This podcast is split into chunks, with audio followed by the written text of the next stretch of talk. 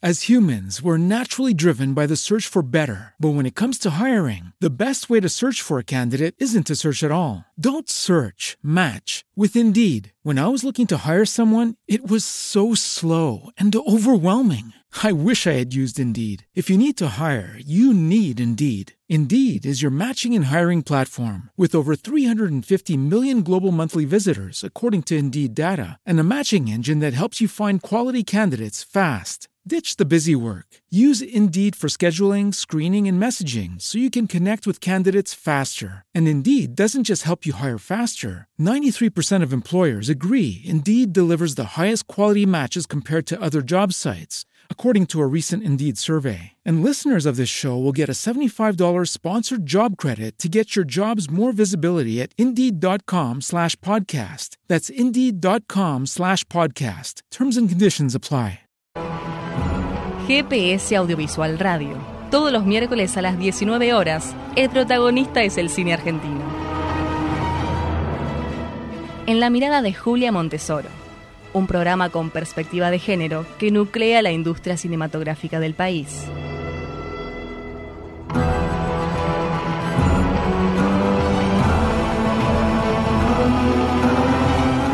Buenas, buenas, buenas. Este es el programa 86 de GPS Audiovisual Radio, como siempre con todas las novedades de la actividad audiovisual argentina, con la producción periodística de Norberto Chap y la conducción de quien les habla. Tenemos hoy un programón, así que vamos a prepararnos para tener muy, buenas noticias y muchas novedades. Como cada lunes hay un nuevo episodio de Productores Audiovisuales, Encuentros con los protagonistas. No te lo pierdas. Esta semana podés conocer más de nuevos productores audiovisuales. En este caso, Victoria Eisenstadt de, de Aleph Cine, que nos cuenta su experiencia en el mundo de la producción audiovisual. Entonces, Productores Audiovisuales, Encuentros con los protagonistas, disponible en nuestro sitio web www.gpsaudiovisual.com y en distintas plataformas. El Tomás Lipgott estrena mañana Moacir y yo, su cuarta película sobre el cantante brasileño Moacir dos Santos, quien falleció en 2018. Te estamos escuchando, Tomás Sola, sí, y estamos presentándote. Entonces les decía que es la cuarta película sobre el cantante brasileño Moacir dos Santos, quien falleció en 2018, y la primera de la saga realizada con, con este artista tras la muerte del intérprete. Tomás estuvo en junio último en GPS Audiovisual Radio y anunció el estreno de Moacir y yo, este documental que finalmente ahora se va a poder ver en el Cine Gaumont y en los espacios Inca de La Plata y de General Madariaga. Y para quienes no quieran ir a las salas o no puedan acercarse a una sala, las posibilidades también son en Cinear TV, mañana y el sábado, y en Cinear Estrenos. Hola Tomás, ¿cómo estás? Un gusto que nos acompañes nuevamente. Hola Julia, bueno, gracias nuevamente por el espacio y bueno, cumplí que iba a estrenar y estrené. Muy bien, perfecto. Así, venís, venís de estreno en estreno de todas maneras este año, ¿eh? pese a la pandemia, todo. Sí, lo que este pasa es que el de Clarita, el nuestro de Clarita, iba a ser en 2020, en el Bafisi, y lo tuvo sí. un año, entonces bueno, por eso parece, viste, que va todo junto, pero en realidad es, se está acomodando con el tema este de la pandemia. Claro, bueno. Finalmente, Moacir y yo verá la luz. Ahora, ¿en qué momento te planteaste que debías hacer algo con, con todo ese material audiovisual, esas fotografías y sobre todo con, con el recuerdo de Moacir? Bueno, claramente cuando se murió en el 2018. Eh, ya antes habíamos hecho tres documentales y eso ya era una especie de exceso, así que no, no, no pensaba en absoluto en, en, en algo más. Aunque bueno, en Masir 3, él hace un chiste que está al final en el aeropuerto cuando volvemos de, de San Pablo, dice, bueno, ahora pasamos a la 4, ¿no? Eh, y bueno, en cierto sentido, o, lo consiguió, esto me mandó el, mensaje subliminal, pero lo cierto que es cuando, cuando él muere, este, bueno, eh, comencé a extrañarlo y también en el momento del duelo que, me, afectó, como toda muerte de ser querido, me pareció interesante también eso, retratar, o sí, que el documental retrate el proceso de un duelo, me pareció original. y que sea la excusa también para contar un poco el, el, vínculo que teníamos nosotros, que estaba fuera de las otras tres películas. Y bueno, por suerte tuve mucho material de archivo, entonces eso también me, dio un poco de coraje para, lanzarme en esta aventura, porque más de 100 horas de material y ahí aparecieron cosas, nuevos sentidos, y bueno, eso ayudó un montón. Incluso cosas que no recordarías, no recordabas, digo, a esta, a esta altura de, la, historia junto a Moacir y, tres películas hechas. No, sí, no, que no recordaba y peor aún cosas mías, este, que me obligaron a, que yo tenga que exponerme, porque tampoco sabía ni que existían, me tuve que poner a bucear en, como en otro momento de mi vida y encontré cosas.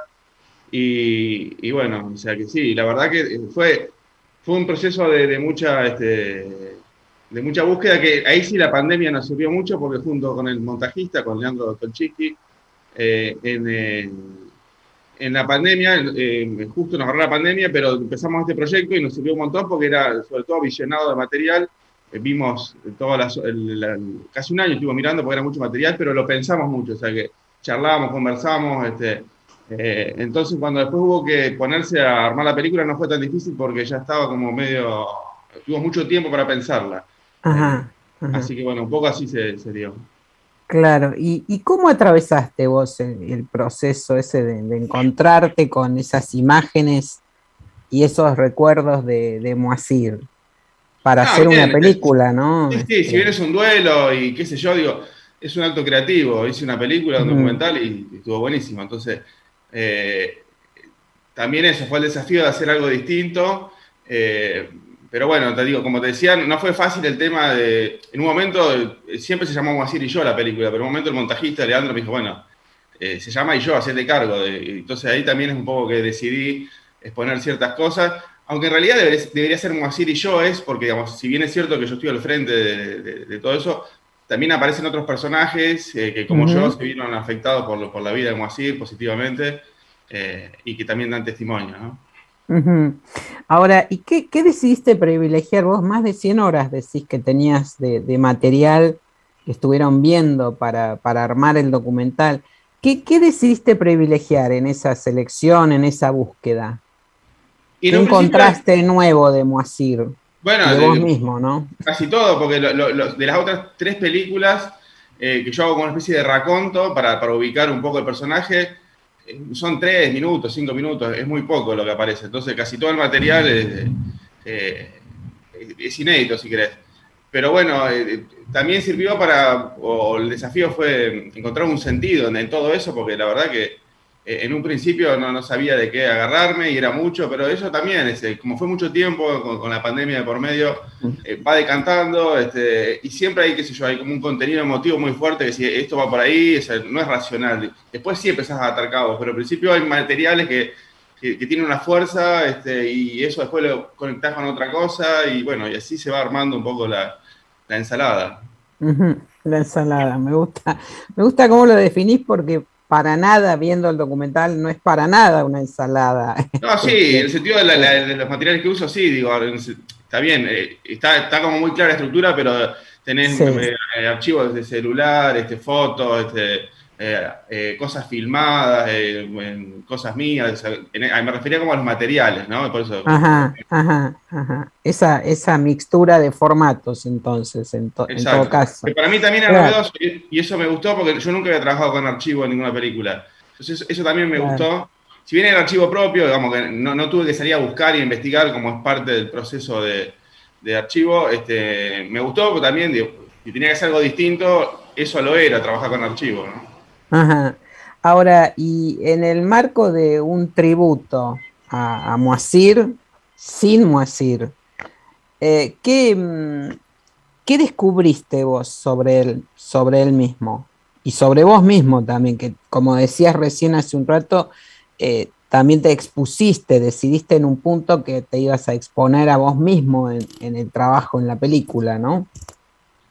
Descubrí todo, o sea, en general yo los documentales generalmente los encaro con, algún tipo de hipótesis de algo que no sé por qué me interesa y después me meto ahí y me zambullo, digamos, todo lo que yo ahora puedo ver dentro de la película, lo que significa un vínculo fuerte, la amistad, la pérdida, eh, los momentos compartidos, las hazañas, todo lo que quiera, eso lo, descubrí al pensar el, vínculo que tuve con él. Entonces, eh, para mí, digamos, es toda una revelación, digo, no sé, para el espectador puede no interesarle, digo, pero para mí el el proceso de, digamos, si querés, de todo lo que se elaboró en el duelo fue también darme cuenta de lo que significó Moacir para mí.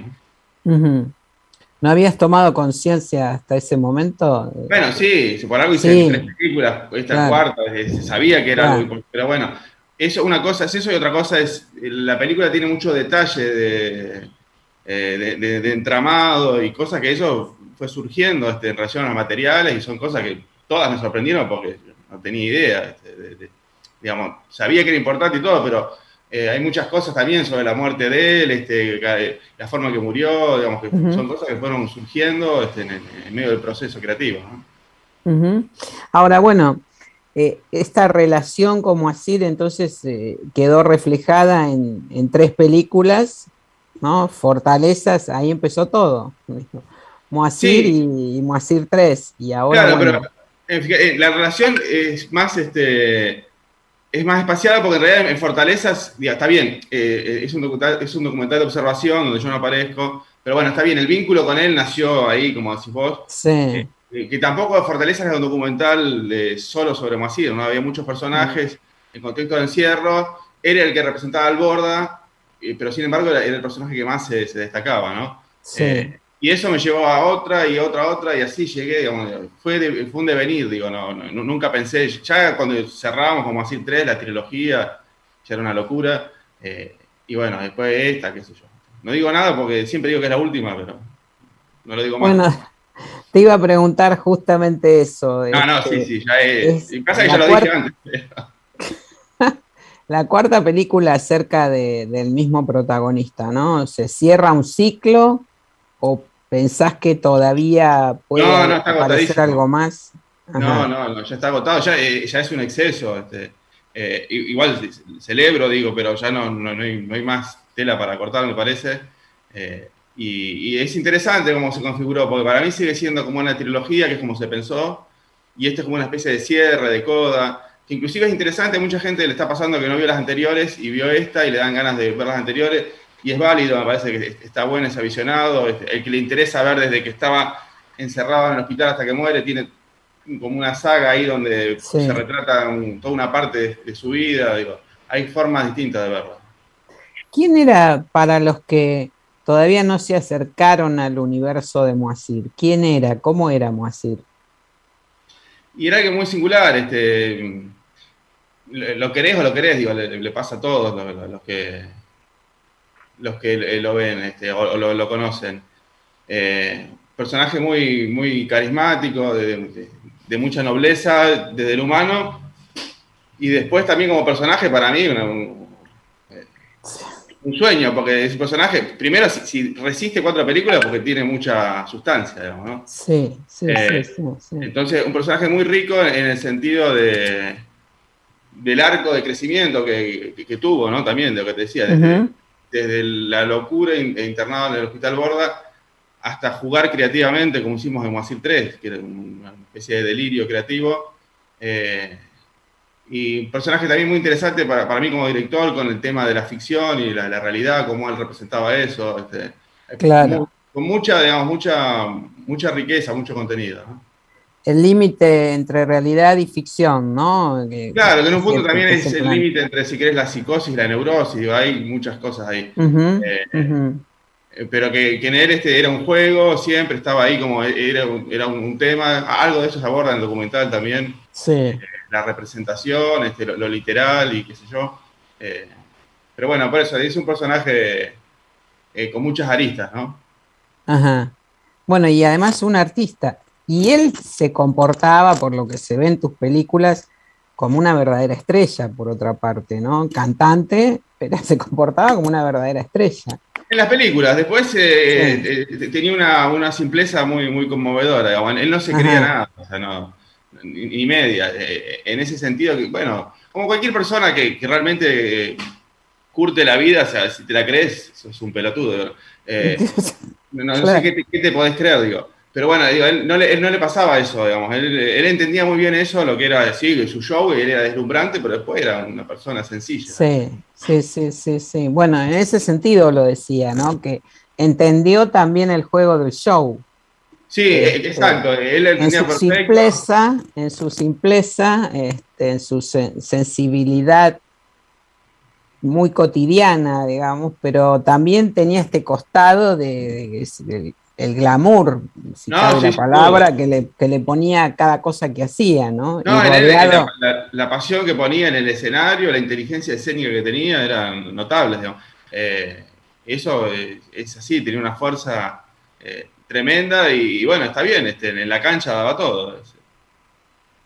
Sí. Claro, claro. ¿Y qué, qué, es lo que más extrañas de, de Moacir? Porque vos tuviste una relación fuera de las películas, digo, una amistad. No, lo que más extraño con él es que cada, por lo menos, no sé, promedio 10, 15 días, a veces más, a veces menos, nos juntábamos a tomar un café. Eh, ahí, él, siempre me rodeaba toda la zona sur, este, en el Parque Patricios, ahora vivía en, en, Barracas, de Constitución, este, siempre andaba por esa zona, sí. eh, mucho casero. Eh, y juntamos por ahí a, nada, lo que tiene la pérdida es eso, son los momentos compartidos, este, eh, lo más simple, donde también está lo más emotivo, ¿no? Y yo lo que más extraño son esos, esos encuentros en el café, este, que la pasamos bien y, era muy cálido. Bueno, Tomás Lipgott, muchas gracias porque nos permitís compartir todas esas sensaciones en Moacir, Moacir y yo. Que, bueno, a partir de mañana entonces, en el cine Gomón, Sí, en el Común y también, eh, como decías vos, el que no quiere una sala, que siempre es la mejor opción, por supuesto. Eh, en el Común están todas las funciones, o sea, cualquier horario que vayan esta semana eh, lo van a encontrar. Lo que tiene, es un estreno que está bueno, mucha visibilidad una semana y después probablemente no esté dando tanta vuelta. que para unas películas sí está bueno. Y, también está en paralelo en Cine Arte TV el jueves y el sábado a las 20 horas en Prime Time. O si no, toda la semana del jueves 2 al jueves 9 para ver online y gratis en Cine Estrenos.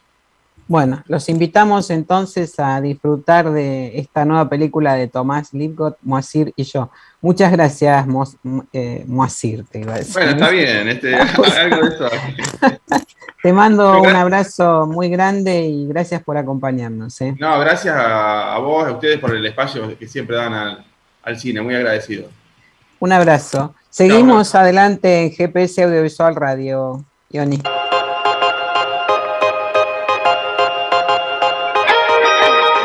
El Festival de Cine Alemán nuevamente en pantalla grande. Del 16 al 22 de septiembre en Cinépolis Recoleta. Volvamos a encontrarnos. Soy Ricky de vuelta al cine.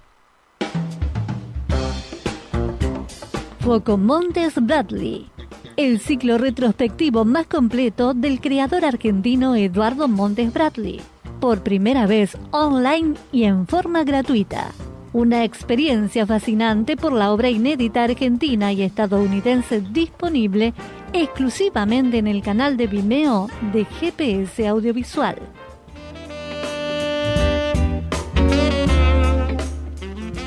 Bueno, Foco Montes Bradley es, sigue disponible entonces esta nueva serie de largometrajes correspondientes al ciclo Foco Montes Bradley una muestra retrospectiva del ensayista, cineasta, documentalista Eduardo Montes Bradley, que recorre su obra realizada entre Buenos Aires, Alemania, Estados Unidos, donde reside por otra parte, con la curaduría y la coordinación general de nuestra multiplataforma gpsaudiovisual.com. En este momento, entre las novedades del ciclo Foco Montes Bradley, se incluye el relanzamiento de Deliciosas Perversiones Polimorfas, un documental de 2004, un retrato muy bueno de Alberto Laiseca, y la producción estadounidense Lens, grabador yankee en Virginia, de 2013, realizada en los Estados Unidos e inédita en la Argentina. Entonces, recuerden, Foco Montes Bradley disponible en nuestra multiplataforma en el canal de Vimeo de GPS Audiovisual y bueno, disfrútenlo entonces, gratis y online. Seguimos adelante entonces con más, con más noticias. El cine, en Cine Documental Online, la plataforma gratuita de directores argentinos cinematográficos, a partir de hoy y durante todo el mes de septiembre se ofrece El color que cayó del cielo, de Sergio Wolf. Hace 4.000 años, una lluvia de meteoritos en el Chaco, en un lugar que terminaría llamándose Campo del Cielo, desplegando una serie de leyendas y mitos, el enigma de un gigantesco meteorito hallado y desaparecido, viajes de científicos de la NASA, traficantes intentando robar un aerolito de 40 toneladas. Este es el mundo entonces que nos descubre esta muy buena película de Sergio Wolf que ustedes pueden disfrutar en Cine Documental Online, el sitio de los documentalistas de DAC, Directores Argentinos Cinematográficos. Hasta el viernes 17 de septiembre está abierta la inscripción para la segunda edición de Punto Género, el espacio para proyectos de largometrajes de ficción y no ficción latinoamericanos en desarrollo, dirigidos por mujeres y no binarias, convocado por DAC Género y Acción Mujeres del Cine, en conjunto con Ventana Sur. Los mismos deben encontrarse en la búsqueda de coproductores, agentes de venta y o distribuidores. Solo podrán postularse aquellos proyectos dirigidos por mujeres y sin binarios. Los proyectos deben encontrarse en fase de desarrollo. No se aceptarán proyectos que estén en rodaje o postproducción. Y es importante que las historias privilegien una mirada de género sin importar la temática tratada. Entonces, punto G, allí en Ventana Sur, y esta convocatoria que permanece hasta el viernes 17 de septiembre. estén atentos entonces los, las realizadoras para, presentar estos proyectos. En esta base, un concurso de, para desarrollo de proyectos. NEST, la sección competitiva de cortometrajes de estudiantes de cine de todo el mundo del Festival Internacional de Cine de San Sebastián, cumple dos décadas este año. Por tal motivo, el festival, que se va a llevar a cabo del 17 al 25 de septiembre, organizará un programa especial para celebrar el lugar en el que comienza todo.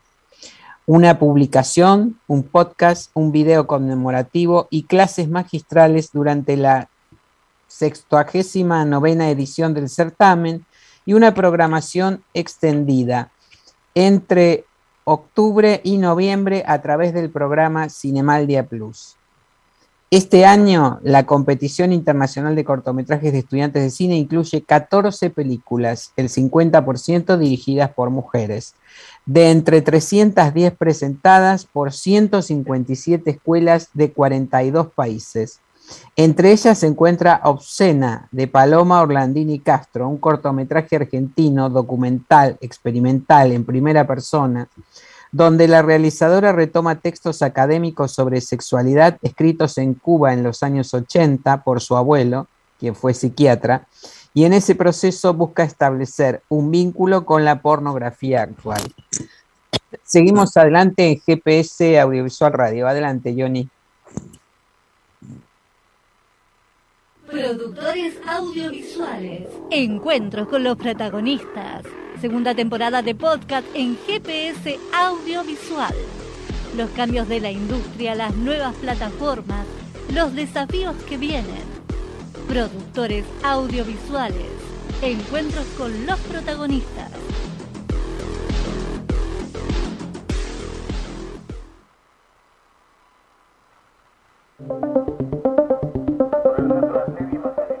Veo que es una industria en crecimiento, la industria del entretenimiento, veo de lo que conozco de los números del audiovisual en Argentina, veo que es una industria que es dinamizadora, que crea valor agregado, que crea puestos de trabajo calificados, que ingresa divisas, que contribuye a la marca país, digo, un montón de elementos que a mí me hacen pensar, eh, acá hay algo, ¿viste? que se va a mantener, pero bueno, tenemos que encontrar cómo fortalecerlo.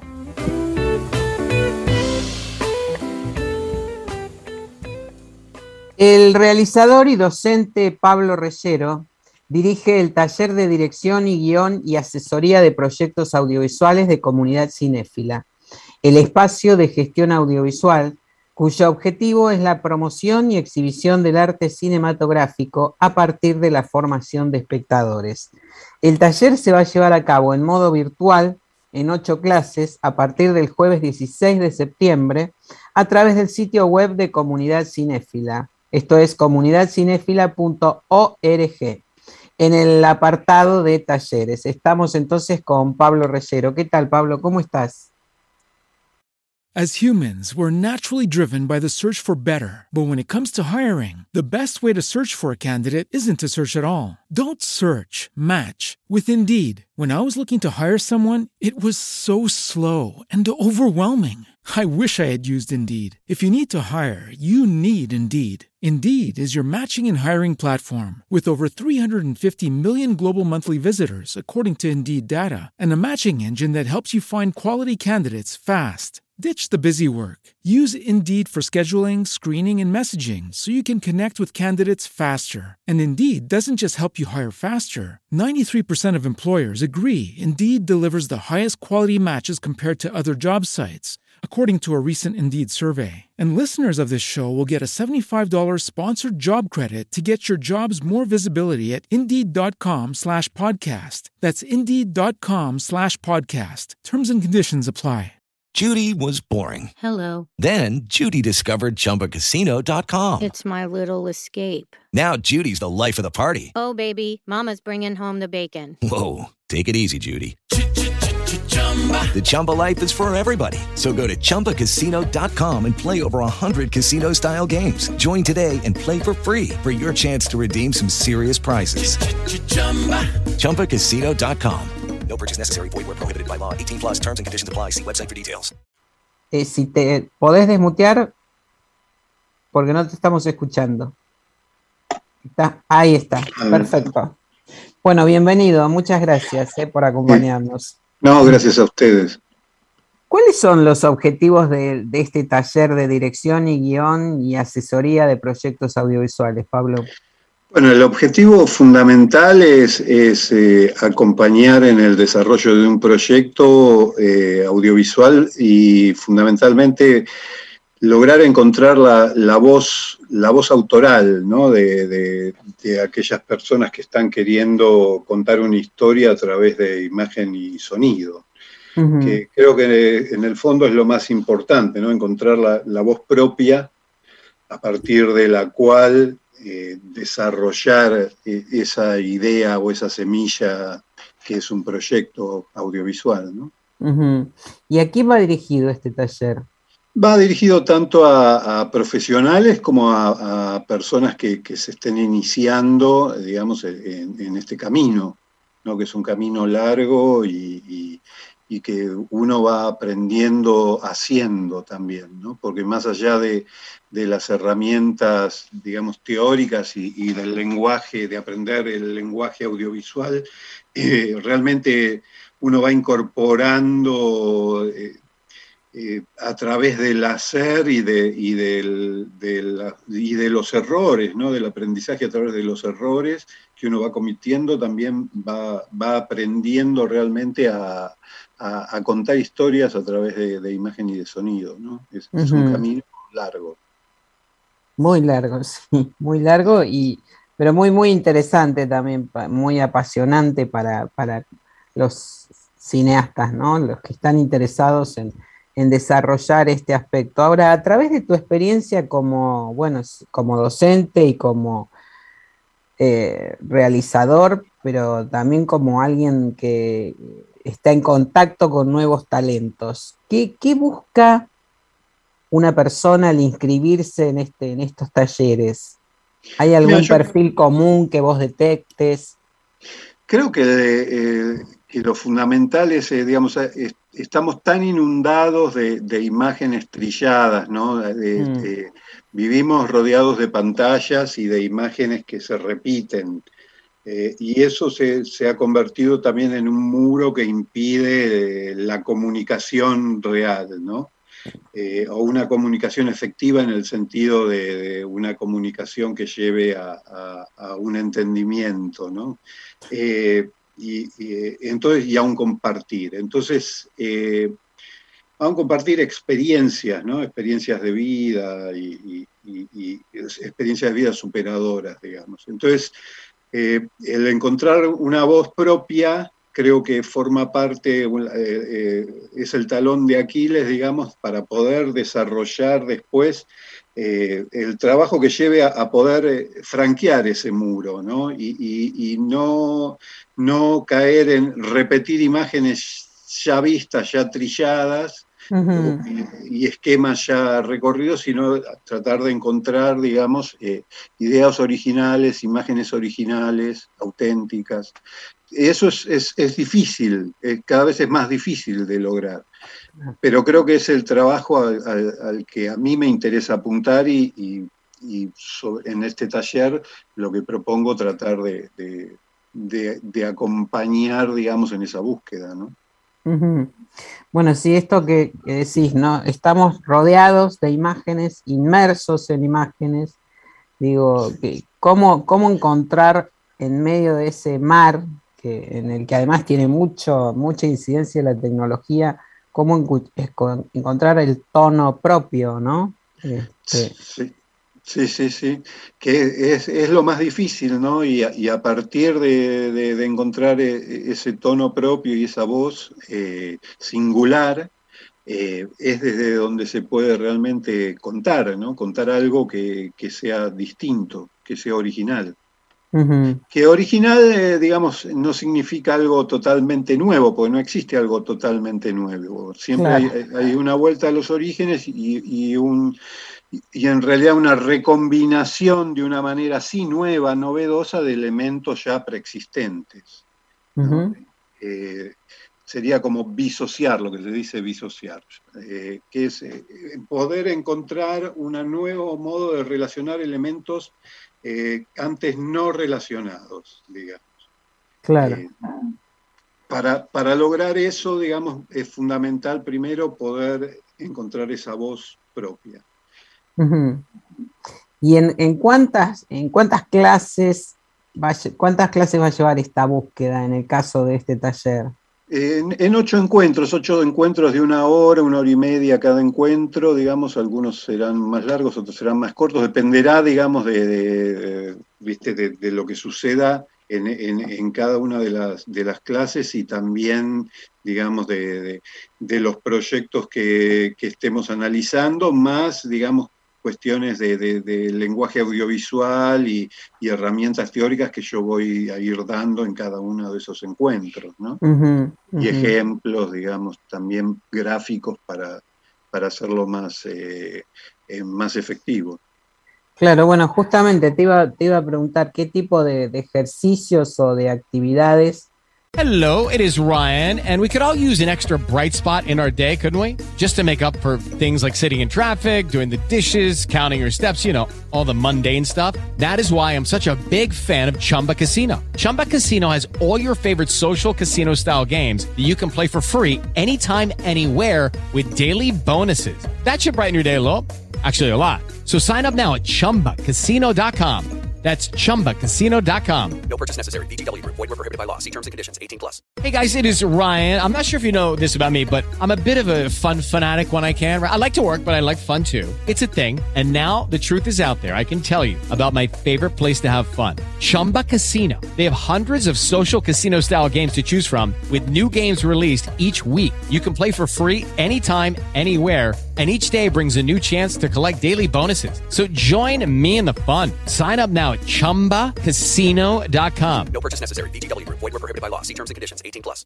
Propones para, para desarrollar estos conceptos, ¿no? Mira, tiene mucho que ver con... Eh, eh, a cada, a, cada, a cada persona, digamos, eh, le, le, sirven distintos, distintas cosas, ¿no? O sea, depende mucho de, la singularidad de cada persona esto. Por eso, por eso digamos, la, propuesta es, digamos, que, que, aquellas personas que se interesen en el, en el taller, digamos, traigan, aunque sea una idea, una idea, eh, porque va a ayudar a, me va a ayudar a mí a, encauzar, digamos, el asesoramiento, ¿no? En cuanto a, darme cuenta de, qué, de qué herramientas le pueden servir para, para avanzar en, el desarrollo de esa idea. Cada idea es como una semilla, ya en, una semilla ya está, digamos, la planta que va a ser o el árbol que va a ser, ¿no? Eh, en, cada idea para una historia, en cada idea de una historia, eh, ya está la historia desarrollada potencialmente. Entonces hay, que, hay que darse cuenta de, cuál es esa historia y cuáles son los, los elementos centrales de esa historia y, bueno, y regarlos para, para, para que se desarrolle. Porque digo, todas las historias son narrables, son contables, son merecedoras de, un, de un material audiovisual. Mira, eh, no todas las historias son contables desde el audiovisual, quizás, eh, pero de por sí, eh, a priori, yo, no soy partidario de decir hay historias que merecen ser contadas, hay historias que no. Eh, no, yo no, pienso eso. Pienso que, hay que indagar en, cada una de esas ideas y encontrar el potencial, eh, el mayor potencial que tengan y, en función de eso tratar de desarrollarlas. Y en esa, luego de ese desarrollo verás si, si, si, bueno, si esa historia vale la pena ser contada o no, fundamentalmente para quien la está eh, llevando adelante. Eh, el medio audiovisual también eh, son tan largos los procesos, digamos, para contar historias, sobre todo si son personales o si son proyectos personales, ¿no? que, bueno, que hay que, que, estar muy convencido, tiene que ser una necesidad interna profunda el querer contar esa historia y no cualquier otra, ¿no? Porque a lo largo, digamos, del tiempo que lleva un, proyecto que pueden ser tres años, cuatro años o muchos más, o quizás no, poder concretarse nunca, digamos, en filmación, digamos, y, terminar la película, o sea, ocurre. Entonces, eh, pero menos de tres años no son, entonces, desde que uno tiene la idea hasta que consigue filmarla, ¿no? Eh, entonces, eso, eso requiere de una voluntad muy fuerte, ¿no? que, se sobreponga a, muchísimos obstáculos que hay en el camino y que van a ocurrir y que van a acontecer. Entonces, tiene que haber un deseo interno muy fuerte de querer contar esa historia y no cualquier otra, para que uno pueda sostener en el tiempo esa, esa voluntad, ¿no? Eh, entonces, bueno, también, eh, digamos, eh, me parece que eso es la clave para, para poder sostener, digamos, un proyecto ¿no? y llevarlo a buen puerto. Entonces, digamos, creo que lo fundamental es eso, es que para la persona que está queriendo desarrollar un proyecto, la idea que anima ese proyecto sea realmente algo fundamental, que es una necesidad interna imperiosa de contar esa historia, ¿no? ¿Cómo, ¿Por qué crees que se manifiesta ahora en, las nuevas generaciones el deseo de convertirse en realizador o en guionista? Digo, ¿qué, mueve, qué crees que mueve más a la gente? Porque todo el mundo audiovisual, bueno, está teniendo un desarrollo muy, muy fuerte, sobre todo en producción de contenido, ya sea de forma independiente, personal o no personal. Pero vos qué observás que qué lleva a, las personas a, meterse en este mundo que como bien describís es muy complejo y para el que hay que tener una voluntad realmente muy fuerte para llevar adelante un proyecto, ¿no? Eh, bueno, por un lado, eh, en el fondo eh, es, sigue siendo el, deseo de la necesidad humana de contar historias, ¿no? que viene desde la época de las cavernas, desde las primeras manifestaciones humanas, ¿no? El arte rupestre era un modo ¿no? de, de, de comunicar ¿no? determinados, determinadas cuestiones y comunicarlas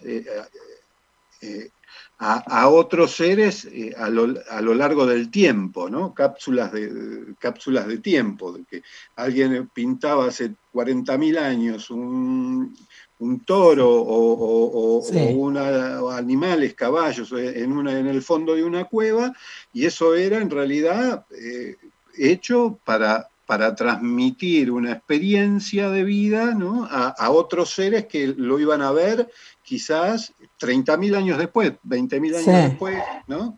Entonces, esa necesidad de comunicación existe desde, el comienzo eh, en, los humanos. Eh, entonces, en ese sentido, creo que lo que anima en el fondo eh, este, esta necesidad es el contar historias.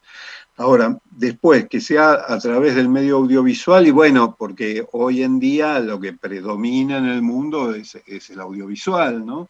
Entonces eh, son las imágenes sobre todo. Entonces, eh, eh, bueno, creo que eso hace que, más, más personas, más jóvenes, cada vez quieran hacer cine o dirigir cine o, dirigir audiovisual, ¿no?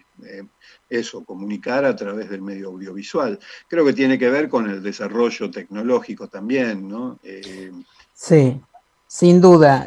Ahí yo establecería la diferencia, o por humildemente me parece a mí, entre imágenes que, bueno, proliferan de, teléfonos celulares, eh, YouTube, eh, distintas videitos, videos más grandes, más chicos, este, pero digo, no en todas ellas hay una historia. Digo, pensando desde el punto de vista de este taller que, vos vas, a, vas a dictar, ¿no? No, este, por eso. Se genera eh, también una confusión con la proliferación de la tecnología y los nuevos medios, ¿no? Sí, bueno, que es, que, es una confusión, eh, creo, en el fondo buscada, ¿no? Eh, mm. no creo que sea ingenuo. eso, o sea, la tecnología siempre los, desarrollos tecnológicos han estado ligados al, manejo del poder en el, mundo y, en, la humanidad, en la civilización. Entonces, eh, digamos, no, no es ingenuo. Justamente eh, también de algún modo el, taller apunta a volver a volvernos conscientes de que tanto esas imágenes como, como esos sonidos eh, no son inocentes y, llevan en sí mismos todo, todo un bagaje de, cuestiones, digamos, que hacen a, la representación del mundo, ¿no?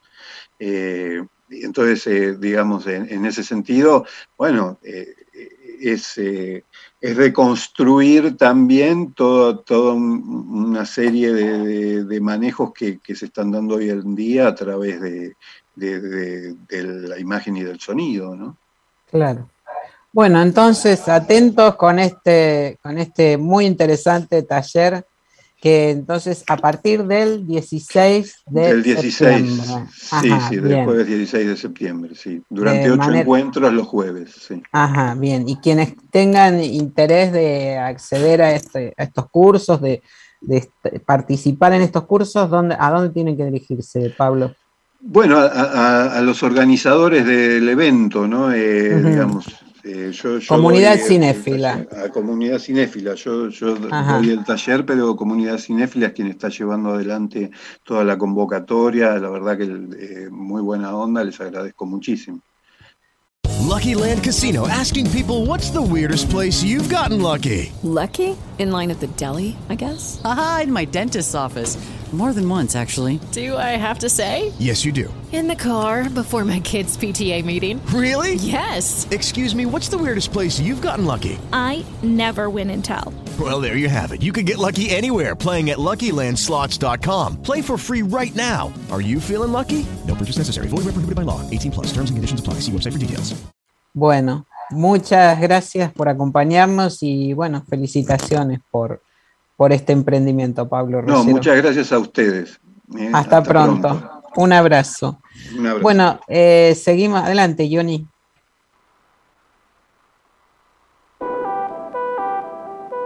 Cómo mueren las reinas, una película de Lucas Turturro, con Malena Filmus, Lola Abraldes, Franco Rizaro y Umbra Colombo.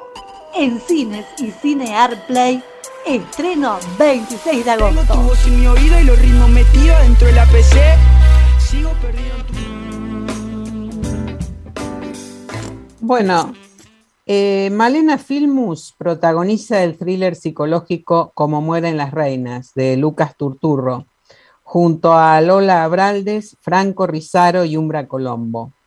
Es su primer rol como protagonista, después de algunas experiencias en el cortometraje y también como directora. Malena está con nosotros. Es un gusto eh, estar comunicados con vos, Malena Filmus. ¿Qué tal? ¿Cómo están? Bien, bien, muy bien. Bueno, te, estamos escuchando entonces. ¿Cómo era cómo mueren las reinas cuando tuviste entre manos el guion? ¿Y qué te disparó esa lectura y te llevó a aceptar el papel de Juana? Eh, bueno, en principio fue un casting bastante cerrado. Digo, fue un casting, no fue que me llamaron directamente a mí. Eh, pero lo que me gustó más que nada después de hablar con, con el director, con Lucas y con Daniela Laura Berg, que fue la que llevó el casting, eh, que es una eminencia del casting acá en Argentina, eh, lo que más me gustó fue el personaje, bueno, mi personaje Juana, eh, y que es un personaje, no sé cuánto puedo spoilear, pero medio bruto, medio árido, eh, medio que aprendió por sí sola eh, y con sus pequeñas herramientas cómo moverse en el mundo. Y bueno, eso desemboca en sus malas elecciones también. Pero ese personaje medio desenfrenado y un poco, para decirlo mal y pronto, ser la mala es bastante divertido. Claro, te iba a decir, la villa, casi la villana de la película, ¿no? De la historia, digamos, de cómo mueren las reinas. Ahora, ¿cuál era tu propia mirada sobre el universo femenino que planteaba Lucas Turturro, el director? Digo, sobre tres mujeres independientes, pero al mismo tiempo metidas en un mundo cerrado e inabordable. ¿Vos, ¿Cuál era así esa tu, tu, tu propia mirada sobre ese universo? Eh, en principio, el guion no es de Lucas, es de Constanza Boquet. A mí muchas veces es medio polémico lo que voy a decir. Varones escribiendo para mujeres me pone un poco nerviosa. Eh, me parece que a, veces pasan cosas no muy simpáticas. Eh, o se cae muy en estereotipos o en fantasías eh, masculinas. Eh, y en este caso le escribió Constanza y Lucas, la verdad, eh, es súper respetuoso y en ningún momento sentí en el guion algún tipo de, para decirlo mal y pronto me dan machidulaje. Eh, y me parece que era todo muy respetuoso en el sentido de esto, de que eran personajes ni santas, ni... ay, perdón, acabo de decir una mala palabra. Bueno, ni santas, ni... Sí. Eh, ¿Cómo se diría? de una manera no... Bueno, ni, ni putas, digámoslo, como le ibas a decir sencillamente. Eh, este. Sí, como esa idea de que no, mm, no, no, estaba romantizada la idea de la mujer, ¿no? Eh, Son personajes deseantes, sintientes, malas, buenas, eh, y eso me, me gustó muchísimo. Bueno, justamente eh, la semana pasada estuvo aquí con nosotros Lucas Tuturro, el director, y hablaba de ese aspecto, mujeres deseantes, este, con sus aspectos, con sus costados más luminosos y los menos luminosos también, ¿no? Entonces eh, te lo preguntaba en ese sentido, porque como vos bien decís, creo que él descubrió o, decidió respetar ese espíritu mm. de, que estaba en el guion, ¿no es cierto? Escrito por una mujer. Totalmente. Este, ahora, ¿y cuál es el rasgo de, de, tu de personalidad de tu personaje, Juana, que más sentiste como propio? Con el que más te eh, identificaste. Sí, bueno, es lo que te decía, o sea, primero hay una... Lo, que me daba miedo, digamos, de interpretar a Juana es que yo soy una persona de 31 años, que en ese momento tenía 29, y me habían propuesto un personaje de 17, eh, al punto que casi no voy al casting porque me parecía hasta una ridiculez hacer un casting para una persona tan joven. Eh, por suerte parece que tomo mucha agua y me viene bien. Eh, y pude dar esa edad, pero sí en los lugares donde me intentaba mm, reconocer, digamos, en Juana, en donde me reconocí, efectivamente, eh, era en esto, yo, perdón, una cosa muy personal, muy chica me fui a vivir sola, muy chica, y después me fui a vivir afuera también, eh, y esta cosa de Juana que te digo, donde no tiene, no tiene ley, no tiene nadie que le explique mucho nada, donde ella se hace sus propias reglas, eh, es algo en lo que yo me identifiqué mucho, sobre todo habiendo sido chica y habiéndome ido afuera, eh, sin tener mucho nadie que me explique, mismo hasta cosas morales, te digo, que está bien, que está mal, como que todo era pura experimentación. Eh, y Juana es medio bruta, es medio mm, áspera, digamos. Eh, cosa Sí. que yo también lo era mucho, cada vez lo sigo siendo, pero mucho en la adolescencia lo era también. Entonces en eso me, me identifiqué bastante. Ahora, desde tu mirada de realizadora, porque vos sos, sos realizadora también, ¿hiciste algún aporte? ¿En qué, ¿En qué consistió el trabajo con Lucas Turturro, con el director? Eh, no teníamos mucho lugar, a ver, ¿cómo decirlo?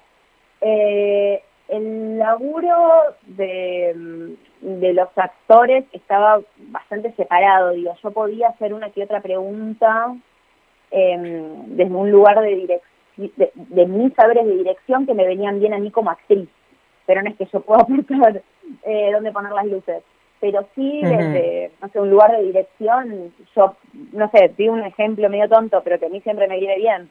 Como directora, eh, sé que se hacen distintas tomas y distintos planos, eh, y por ende voy a preguntar primero qué plano se va a hacer para yo saber si voy a dar mi todo o no. Eh, si es una escena, mm, no sé, muy dramática y tengo que llorar, me voy a asegurar de no hacerlo en un plano general, donde no se me vea la cara, y me voy a asegurar de hacerlo en un plano cerrado, donde puedas ver mi lágrima caer en el momento preciso.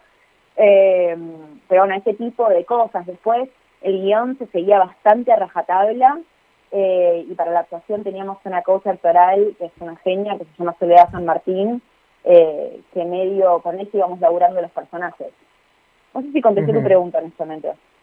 Sí, sí, sí, sí, perfectamente. Este, apuntaba un poco a eso, porque me imagino que la experiencia de, de realizadora te debe ayudar mucho en la composición también de un personaje en el set, ¿no es cierto? Eh, Justamente por esto de saber, bueno, el plano adecuado para una lágrima, este, eh, por ejemplo, siguiendo este ejemplo que diste vos, ¿no es cierto? O la luz, ¿dónde, dónde está mejor?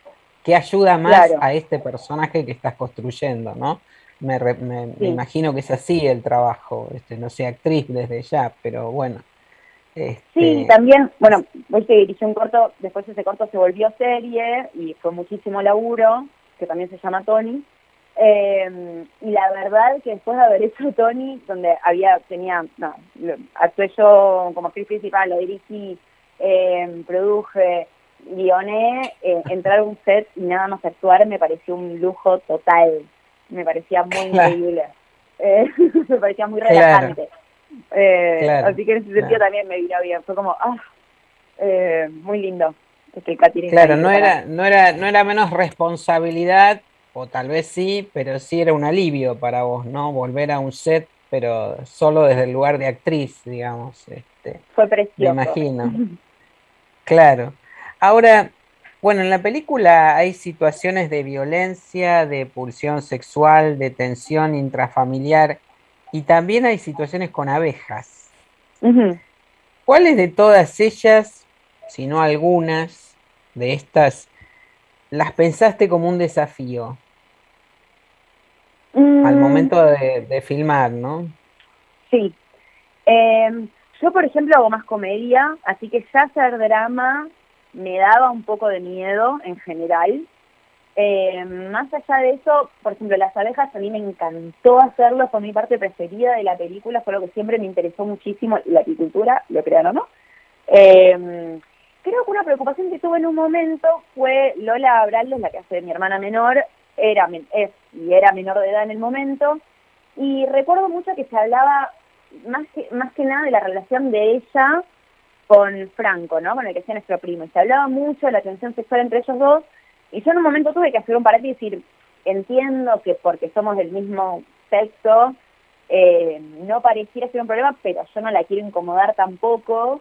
y eso fue algo también que, bueno, de hablarlo con Lola, con la coach, eh, con el dire de, bueno, eh, yo como adulto responsable, que esa persona esté, mm, se sienta cómoda con que tal vez yo tenga que actuar de, de una manera un tanto deseosa y sexual con ella.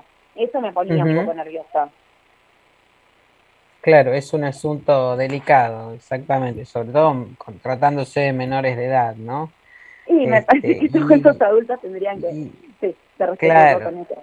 Eh, muy Claro. importante para todos los adultos. Claro. Claro, claro, claro, claro que sí. ¿Y cómo te viste a vos misma en pantalla con 10 años menos? Porque eso también fue un desafío muy, muy fuerte, ¿eh? Muy importante. Y qué sé yo, vos me preguntás a mí, y yo me, me, me veo como un adulto, 31 años. Parece que no, todo el mundo me dice que recontra doy adolescente. Eh, puede ser, qué sé yo, me me menciona que parezco más chica. Eh, espero haber hecho bien mi trabajo, pero sí, yo no dejo de verme como yo, que fumo, tomo vino. Ajá. Claro, bueno, pero en la película tu personaje tenía 10 años menos y esto es un desafío y eh, al comienzo de la charla hacías referencia también a, a los cuidados y a la forma de representar a las mujeres, ¿no? En, en el audiovisual, en este caso en el cine, en una película. Eh, ¿vos trabajás mucho ese aspecto? eh, mis propias piezas, digamos. Como actriz, como realizadora, este, ¿es algo que, que te preocupa? Eh, el- cómo, género. reflejar a las mujeres, claro, exactamente. Cómo reflejar a los personajes femeninos en las historias que, que, que en este caso haces como actriz o como realizadora. Sí, definitivamente. O sea, nunca. Y mirá que, nada, soy una laburante. Si no te laburar, ni tu plata, se acabó. Te hago la publicidad de toallitas horrible con sangre azul, no pasa nada. O sea, eso es el lado de honestidad, ¿no?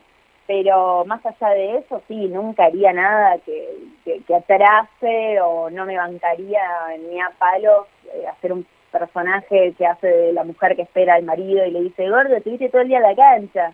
No sé, esas cosas Mm. eh, no las haría.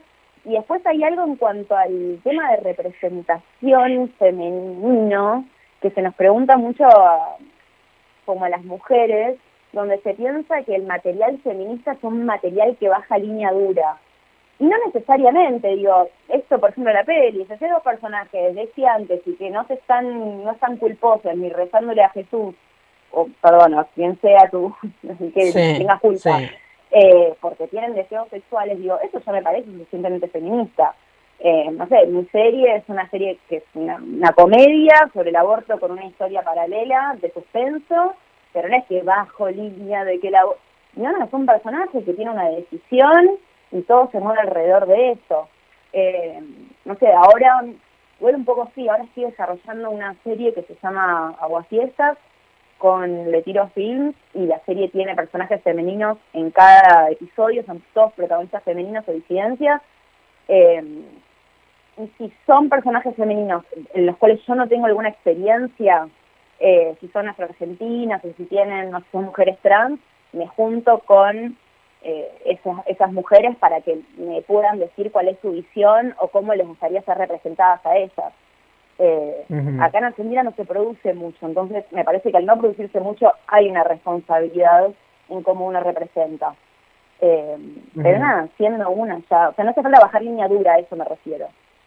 Sí, sí, sí, sí. Bueno, no es necesario tampoco, ¿no? En todos los casos, digo, estar bajando línea todo el tiempo. Se pueden contar historias y personajes justamente desde la, desde la sencillez, pero diría desde la sinceridad, ¿no? La Totalmente, verosimilitud. sí. Este, y ahora Sí, estás gusta esa mucho... serie. Ah, perdón, decime. No, no, no, ¿qué ibas a decir? Sí. No, es una tontería. Hay una comediante que se llama Hannah Gatsby, que se hizo muy famosa el año pasado. No, hace un par de años, porque hizo un especial de comedia que se llama Nanette.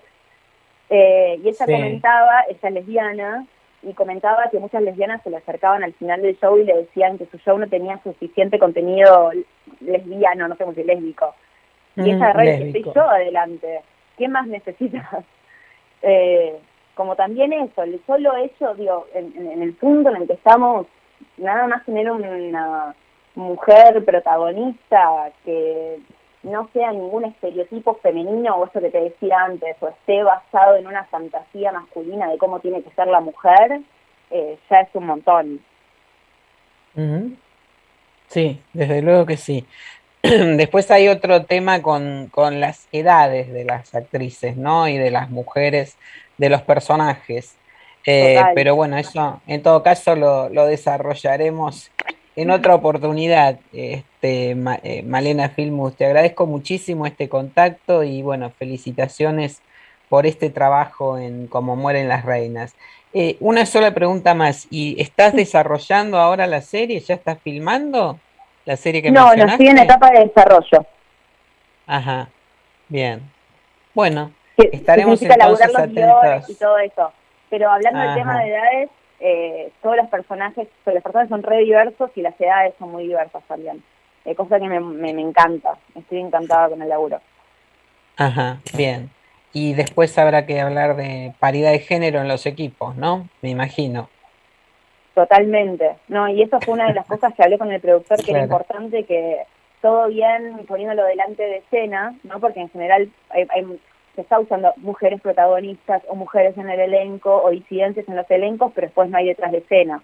Eh, que eso también es un problemón. Eh, entonces, es una de las cosas que yo pedí así como, como, como, como pedido no solo como pedido, sino como, eso sí, una bajada de línea que yo quería un equipo técnico que sea diverso. Bien. Bueno, estaremos entonces atentos al desarrollo de esta serie y a tus próximos pasos. Malena Filmus, muchísimas gracias por este contacto. ¿eh? Te mando un abrazo. No, muchas gracias a usted. Bueno, nos estamos despidiendo entonces de este nuevo programa de GPS Audiovisual Radio.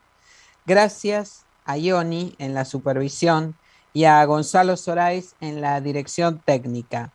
Gracias por estar con nosotros desde hace 86 semanas ininterrumpidas, como todos los miércoles a las 19 por Radio Trend Topic Seguinos en www.gpsaudiovisual.com, el portal de la actividad audiovisual argentina.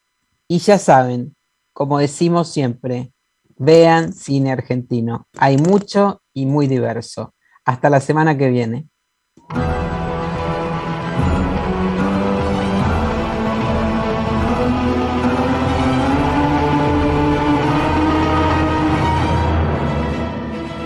Esto fue GPS Audiovisual Radio.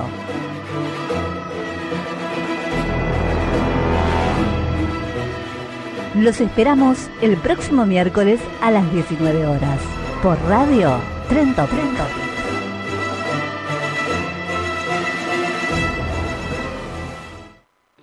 Lucky Land Casino asking people what's the weirdest place you've gotten lucky? Lucky? In line at the deli, I guess? Aha, in my dentist's office.